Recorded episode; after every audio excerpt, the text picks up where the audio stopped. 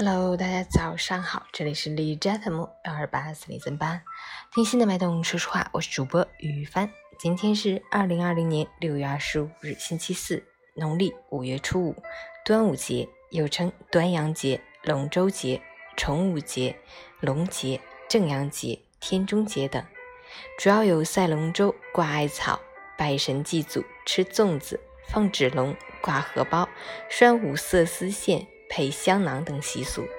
好，让我们去关注一下天气如何。哈尔滨多云，十六度到二十二度，微风。雨水虽然打烊了，但气温并不热情。疫情还没结束，最好别去踏青了。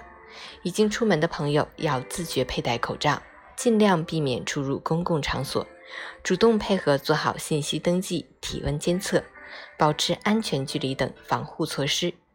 截止凌晨五时，海市的 AQI 指数为十二，PM 二点五为三，空气质量优。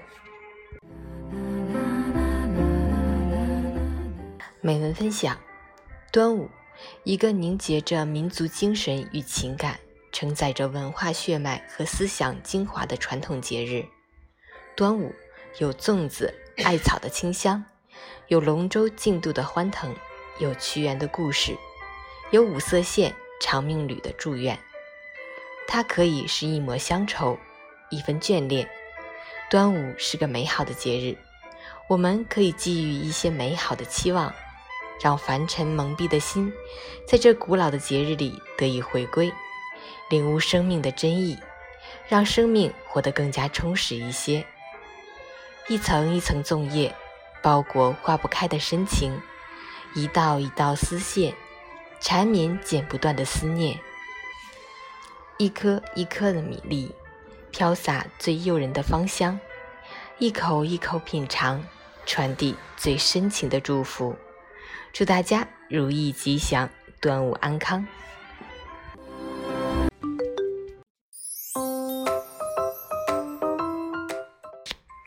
陈宇简报：新冠病毒抗体研究所取得重大突破。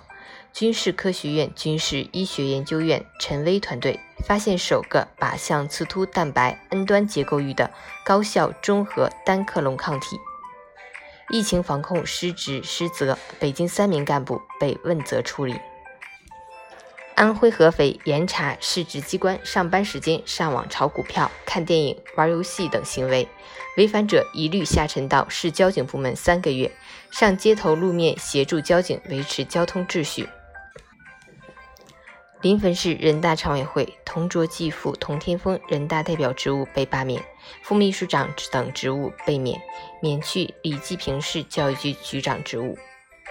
乡村医生缺口大，国务院出招破解，允许十六省份相关毕业生免试申请职业注册。警方通报演员牛萌萌吸毒，并已执行拘留，本人此前否认。江苏省、浙江省、南京市、佛山市等地明确电动自行车戴安全头盔规定，违者可警告或罚款。孟晚舟引渡案再次开庭，审理日程排到明年四月份。国美高层透露，国美创始人黄光裕已出狱。二零二零年，黄光裕因非法经营罪、内部交易罪和单位行贿罪获刑十四年，曾两度减刑。山东一网友发帖称，九七年和九八年连续两年高考被顶替一事持续引发关注。教育局回应称，正在调查。俄罗斯红场阅兵，中国人民解放军仪仗大队队员动作整齐划一，气势排山倒海，昂首阔步，步伐铿锵，走过莫斯科红场，展示出中国军人的风采。金正恩宣布暂缓对韩军事行动计划后，朝鲜媒体删除批韩文章。